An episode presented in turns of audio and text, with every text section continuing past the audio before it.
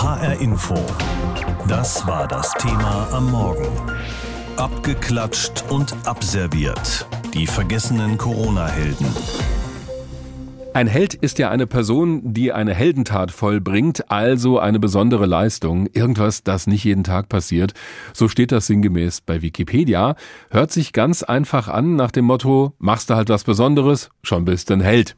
Allerdings werden in dieser Corona-Pandemie auch Leute zu Heldinnen und Helden, die einfach nur ihre ganz normale Arbeit weitermachen. Das ist dann auch was Besonderes, weil die Bedingungen rundherum sich komplett verändert haben und diese Leute auf einmal gefährdet sind. Etwa an der Kasse im Supermarkt, beim Einräumen eines Regals mit Klopapier oder als Pflegekraft im Altersheim. Das sind dann häufig die wahren Helden des Alltags, die aber kaum jemand wahrnimmt, die auch kaum jemand fragt, wie es ihnen geht. Unsere Reporterin Jutta Nieswand hat's einfach mal getan. Seit acht Jahren arbeitet er schon in der Pflege. Helmin Domisi, 32 Jahre alt. Derzeit ist er in einem Altersheim in Wiesbaden als Pflegefachkraft im Einsatz. Die Arbeitsbelastung ist hoch, erzählt er. Die ganze Pandemie zieht schon an den Nerven.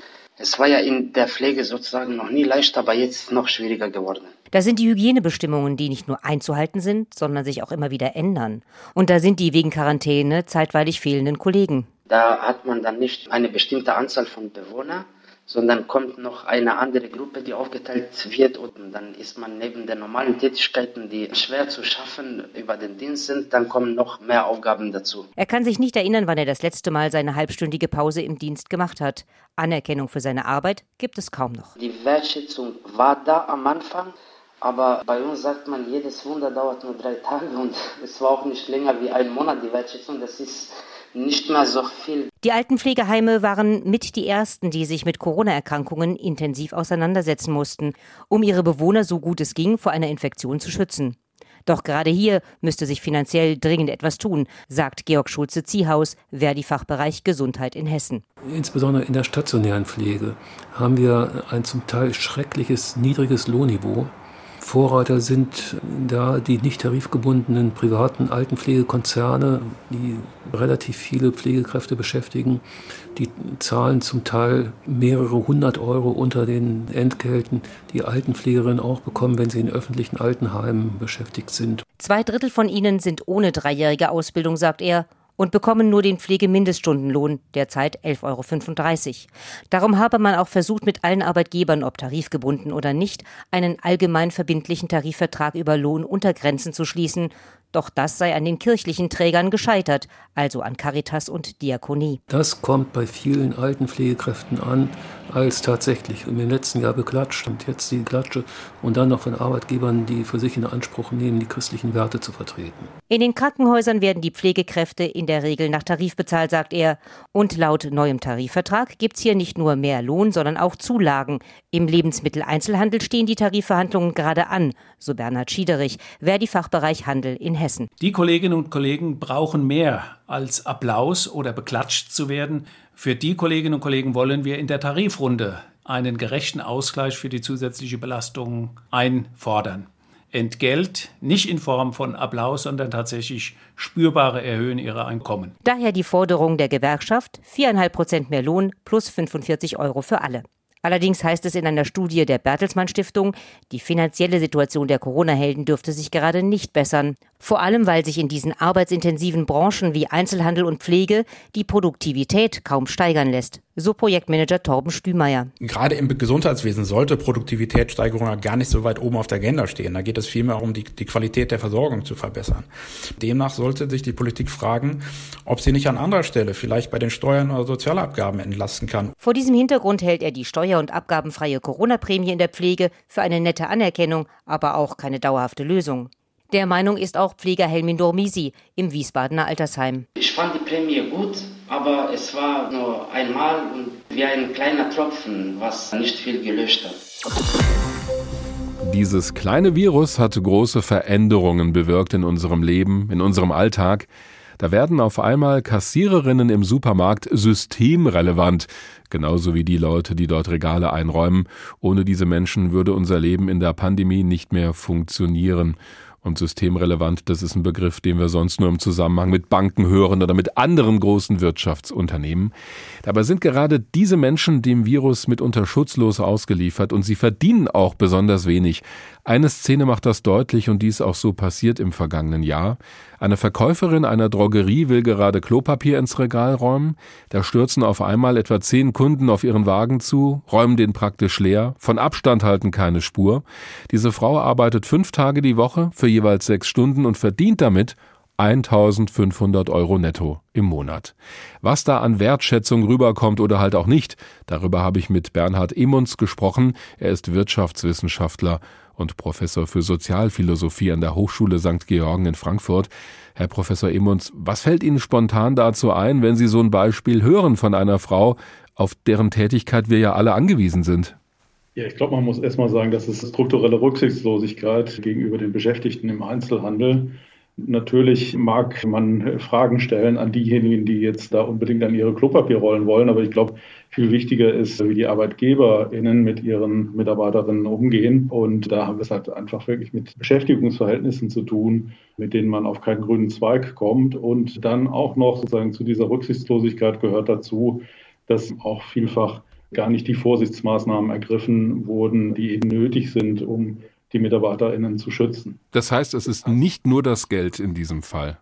Nein, es ist nicht nur das Geld. Sie müssen sich immer vorstellen, wir haben hier Löhne im Einzelhandel, so äh, Stundenlohn 12 bis 15 Euro.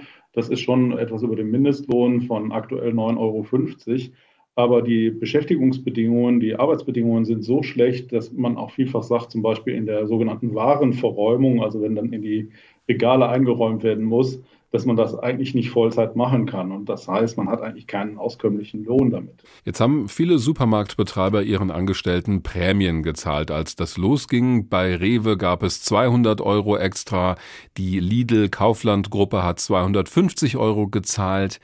Das sind aber Einmalzahlungen gewesen. Reicht das denn aus oder müsste man die Belegschaft grundsätzlich besser bezahlen?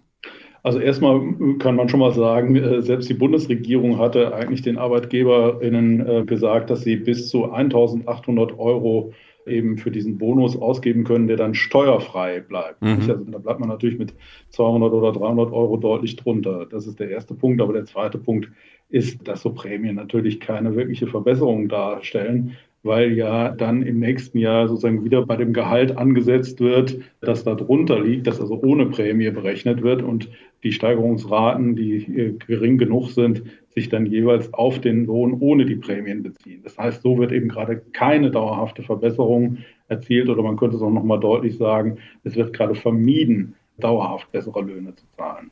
Ein anderer Bereich, über den wir auch immer wieder berichtet haben, im Laufe des vergangenen Jahres ist die Pflege. Da wird schon lange diskutiert, warum diese Leute auch relativ schlecht bezahlt werden. Und da hätte es ja beinahe den ersten bundesweiten Tarifvertrag gegeben, bei dem am Ende 25 Prozent mehr rausgekommen wären in der Branche. Das hat damals aber die Caritas verhindert, ein kirchlicher Arbeitgeber. Wie passt das denn zusammen? Ich kann nur sagen, als Sozialethiker äh, der katholischen Kirche habe ich die Hände über dem Kopf zusammengeschlagen. Das passt natürlich überhaupt nicht zusammen. Hm. Ähm, man muss sich, glaube ich, ausmalen, dass die Begründung, die die Arbeitgeber Seite bei der Caritas gegeben hat, war, wir setzen lieber auf den Wettbewerb der Tarifwerke. Das heißt, die Caritas zahlt tatsächlich etwas bessere Löhne als äh, andere Arbeitgeber in der Altenpflege, aber man will sozusagen diesen Vorteil erhalten und sagt, dass damit ja die Arbeitsbedingungen und die Löhne in anderen Häusern egal sein kann und das hat natürlich nichts mit Christentum zu tun. Wenn wir in die Zukunft schauen, klingt das jetzt nicht so wahnsinnig optimistisch. Da gibt es eine Studie der Bertelsmann Stiftung und die besagt, die Leute, die in Sozialberufen arbeiten, Verkäuferinnen, Mitarbeiter in der Gesundheitsbranche und so weiter, die werden in fünf Jahren immer noch deutlich weniger verdienen als der Durchschnitt. Was müsste denn passieren, damit diese Löhne dauerhaft steigen in den nächsten Jahren? Also ich glaube, erstmal muss man sich vor Augen führen, wo das Problem liegt. Wir haben es da mit Berufen zu tun, die typische Frauenberufe sind und dass wir eigentlich schon auch feststellen müssen, dass solche Berufe in unserer Gesellschaft ein geringeres Ansehen haben, etwa als eine Industriearbeit. Das heißt, wir haben hier schlecht bezahlte Berufe, bei denen letztendlich auch der soziale Status vergleichsweise gering bleibt. Da mag man ja mal klatschen, aber letztendlich ändert sich an der Position die die Frauen vor allen Dingen in diesen Berufen haben, ändert sich eben nichts. Das heißt, unterm Strich müsste man diesen Leuten einfach mehr Geld zahlen, auch wenn wir zunächst von denen nicht mehr Produktivität erwarten können. Also das wäre dann die Wertschätzung im wahrsten Sinne des Wortes, oder? Genau, also es geht darum wahrzunehmen, dass diese Berufe werden immer wichtiger in unserer Gesellschaft. Es ist ein immer größerer Anteil der Beschäftigung, der in diesem Bereich stattfindet, weil in dem anderen Be Bereich ja sozusagen Arbeit wegfällt. Und deswegen müssen wir bereit sein, Geld auch umzuschichten, dass eben diese Berufe gut bezahlt werden, weil wir sonst ein Riesenproblem bekommen, weil dieser Bereich, obwohl es ja sozusagen interessante Arbeit ist, wichtige Arbeit, Arbeit, die für unser Zusammenleben so zentral ist, dieser Bereich wird sozusagen immer problematischer, immer prekärer, wenn wir nicht gegensteuern. Die Einschätzung von Bernhard Emunds, Professor für Sozialphilosophie an der Hochschule St. Georgen in Frankfurt. HR Info. Das war das Thema am Morgen. Abgeklatscht und abserviert. Die vergessenen Corona-Helden. Ja, mit dem Heldentum ist das immer so eine Sache. Die Leute, die im Rampenlicht stehen und beklatscht werden, kennen fast alle. Die Chefetage bei BioNTech zum Beispiel, dem Impfstoffhersteller aus Mainz. Die Virologiefachleute dieser Nation von Christian Drosten bis Melanie Brinkmann oder die Politiker und Politikerinnen, die häufig schwierige Entscheidungen treffen müssen.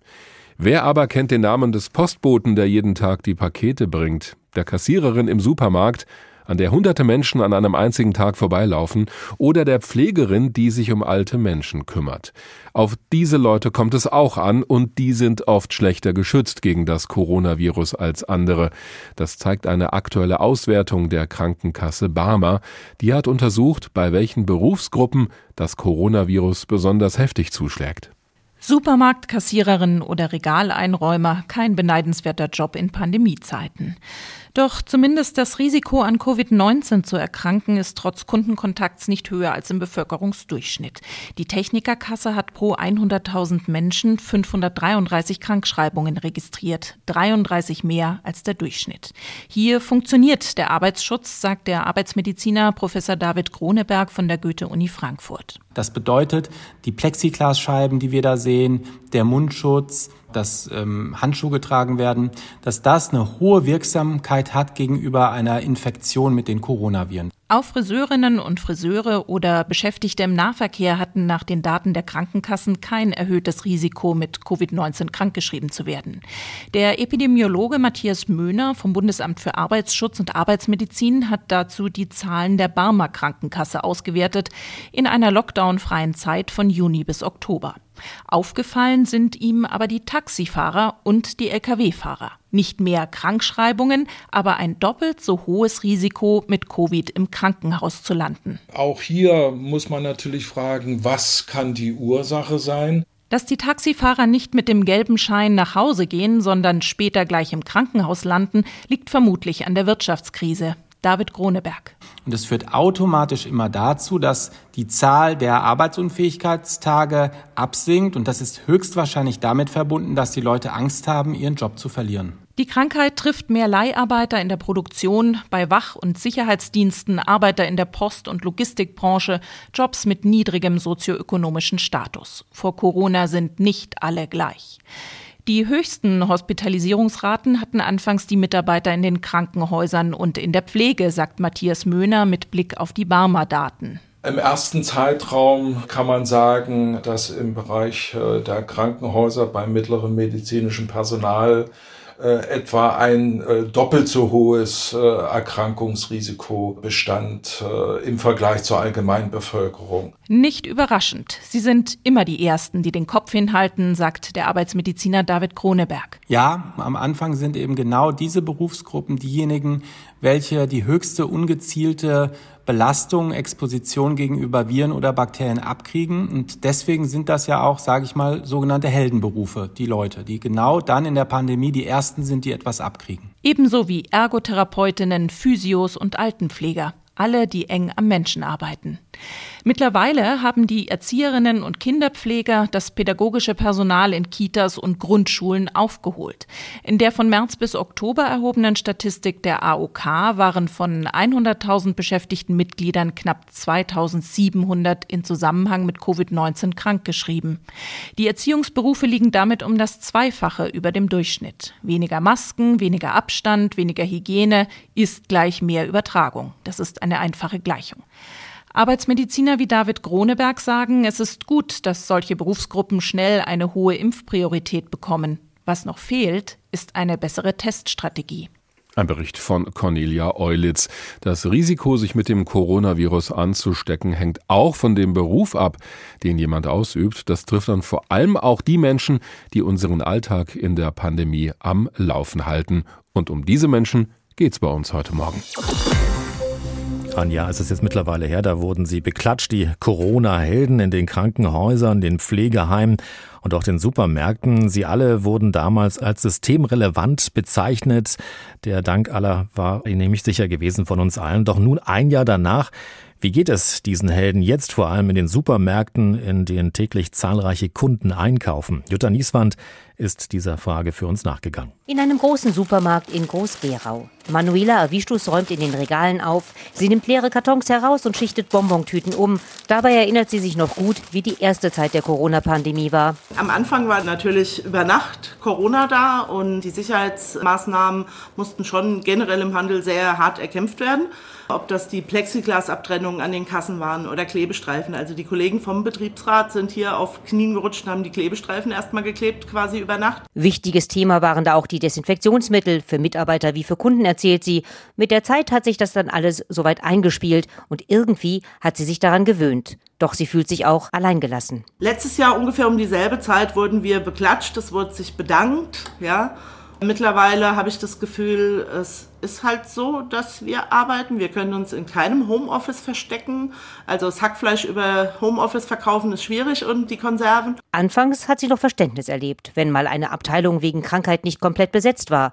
Doch jetzt erwarten die Kunden, dass jemand da ist, wenn der Laden schon offen hat. Wenn man Kunden anspricht, sie möchten die Maske doch bitte auch über der Nase tragen, kriegt man halt gesagt, stellt euch nicht so an, ja, ich trage die wie ich will. Oder wenn man ihnen dann erklärt, ja, es tut mir leid, dann müssten sie das Haus verlassen. Oder wenn sie gar keine tragen, wenigstens mal kurz die Bescheinigung. Ich zweifle ja gar nicht diese Bescheinigung an, ja. Aber allein die Tatsache, dass man danach fragt, am Anfang war das normal. Und jetzt wird man angegiftet, weil man danach fragt. Dabei werden manche Kunden sogar regelrecht aggressiv, sagt Manuela Avischus. Ich möchte eigentlich gar nicht so richtig wiederholen, was die alles sagen. Ja? Also wirklich persönlich wird man angegriffen. Es kommen auch Aussagen wie, pass nur auf, wenn du nach Hause gehst. Ich warte auf dem Parkplatz. Ja, bisher gab es zwar noch keine Übergriffe, Gott sei Dank das ist eben das, was wirklich keinen Spaß mehr macht. Eigentlich macht sie ihren Job wirklich gern, schützt sich auch so gut es geht gegen eine mögliche Ansteckung, mit Masken tragen, desinfizieren und Hände waschen, ohne sich dabei verrückt zu machen. Allerdings erinnert sie sich auch noch daran, wie lange es gedauert hat, bis es im Supermarkt Schutzmaßnahmen gab. Wir haben bestimmt zwei Monate ohne Masken, ohne alles mitten im Trubel der Leute gearbeitet. Dann auf einmal hieß es, okay, es könnte sein, dass Masken kommen. Wir bestellen mal. Dann haben wir also Stoffmasken bekommen, die haben wir auch zweimal bekommen. Dann die Medizin medizinischen, ja. Alles so mit Verzögerung. Nur bei all dem Stress, wie sieht es mit der finanziellen Wertschätzung aus? Immerhin vier Warengutscheine hat es bisher vom Unternehmen gegeben. Dafür ist sie auch dankbar, aber im Laufe des Jahres erhoffte sich doch, dass die anstehenden Tarifverhandlungen eine vernünftige Lohnerhöhung bringen, die auch den Dank und Respekt der Arbeitgeber widerspiegelt. Ich bin Vollzeit, also im Verhältnis zu den Kolleginnen, den meisten hier im Markt, geht es mir noch gut. Also wirklich auch finanziell. Jetzt habe ich auch einen Mann, der verdient. Aber auch ich kenne die Situation eben nicht, mit zwei Verdiensten zu haushalten. Es ist eng. Auf dem Parkplatz vor dem Supermarkt schieben die Kunden ihre Einkaufswagen zum Auto. Nehmen Sie die Beschäftigten im Supermarkt, in dem Sie gerade eingekauft haben, noch als Corona-Helden wahr? Es ist alles so ins Normale übergegangen. Man nimmt das nicht mehr so wahr, was da eigentlich noch geleistet wird. In einer Hinsicht klar sind Helden, aber das Leben muss auch weitergehen. Jeder von uns muss arbeiten gehen. Ich gehe selbst arbeiten. Ich war nicht einen Tag zu Hause gewesen. Zu mir hat keiner gesagt, ich bin ein Held. HR Info. Das war das Thema am Morgen. Abgeklatscht und abserviert. Die vergessenen Corona-Helden.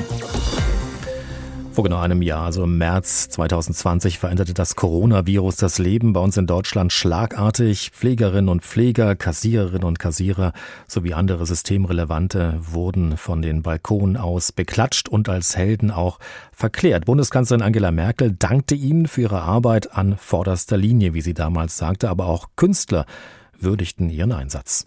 Während vieles stillsteht, seid ihr diejenigen, die den Laden unsere Gesellschaft in Schwung halten und das sehr oft unter hoher Gefahr.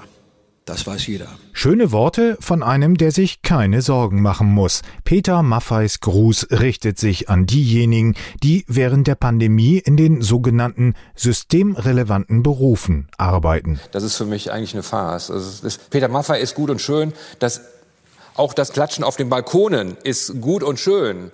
Ja, aber sie brauchen was in der Kasse, die brauchen was im Portemonnaie. Es muss klingeln. Klingelt aber nicht. Stattdessen Online-Konzerte for free oder Applaus im Bundestag. Das Problem der ungerechten Entlohnung in den systemrelevanten Berufen lässt sich in dieser Art jedenfalls nicht von Grund auf anpacken. Liebe Mitbürgerinnen, liebe Mitbürger, ich möchte mich bei dieser Gelegenheit zuallererst an alle wenden, die Heldinnen und Helden dieses neuen Alltags zu würdigen.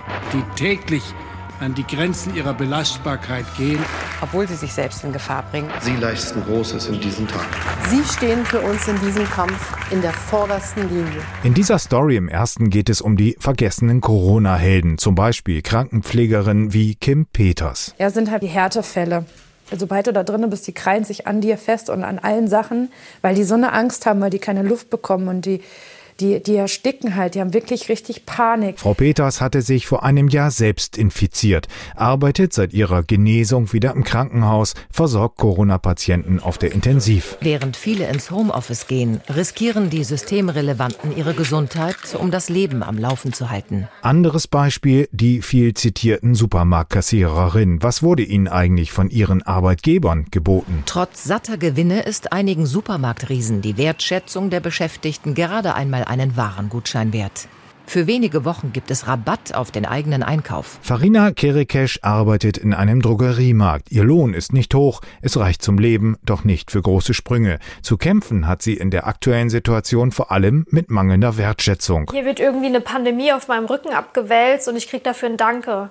Das reicht mir nicht. Ich bin keine Heldin. Ich mache das nicht ehrenamtlich hier. Das ist mein Job und ich möchte dafür auch äh, respektiert werden und auch entsprechend entlohnt werden. Ein Jahr Pandemie, ein Jahr Corona. Unser aller Leben hat sich verändert und niemand weiß, was auf uns zukommen wird. Da wäre es doch selbstverständlich, dass diejenigen, die tatsächlich den Laden am Laufen halten, dafür nicht auch noch schlecht bezahlt werden. Wir sind nicht nur in dieser Situation systemrelevant, wir sind immer systemrelevant und werden trotzdem unterbezahlt.